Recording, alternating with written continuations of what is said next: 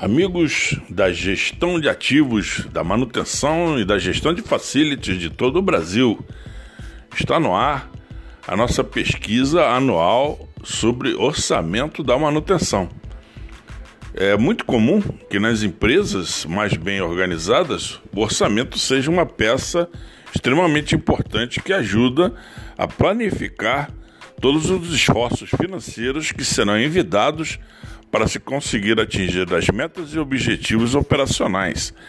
O orçamento é um exercício de gestão em que são levadas as considerações de cenário para saber todo, tudo aquilo que vai afetar o desembolso, né, as despesas, os gastos com manutenção e serviços.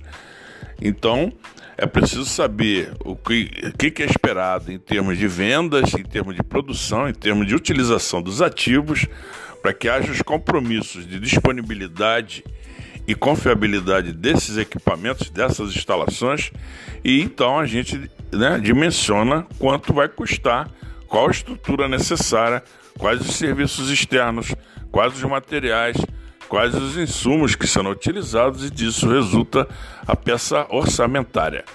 Muitas empresas não fazem distinção dos esforços operacionais dos investimentos, ou seja, OPEX e CAPEX. Isso é um erro, porque OPEX é tudo aquilo que a gente repete de todas as formas para manter os ativos em condição. E o CAPEX são os investimentos, geralmente hardware alguma coisa que fique em definitivo agregado nos equipamentos ou nas instalações. Portanto, para não contingenciar, para não afetar uma visualização do orçamento, né, o CAPEX e o OPEX devem estar separados. É também importante lembrar a questão da estabilização da moeda. Muitas das vezes, empresas que se utilizam de um número fixo de custo de manutenção em relação ao faturamento sofrem muito com a variação de moeda.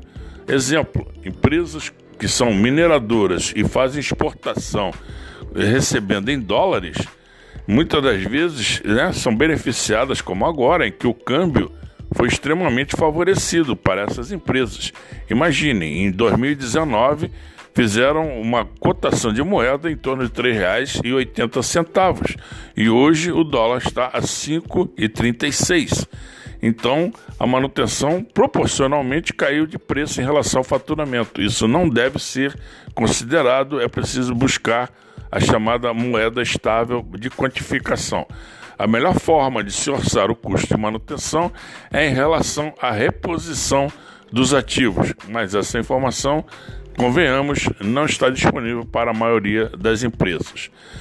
Essa foi mais uma contribuição nossa para a gestão de ativos. Espero que tenham gostado e se foi do agrado de vocês, por favor, vamos eh, fazer a rede social saber das nossas possibilidades. Um grande abraço, Paulo Walter, a gestão de ativos, gestão da manutenção e facilities.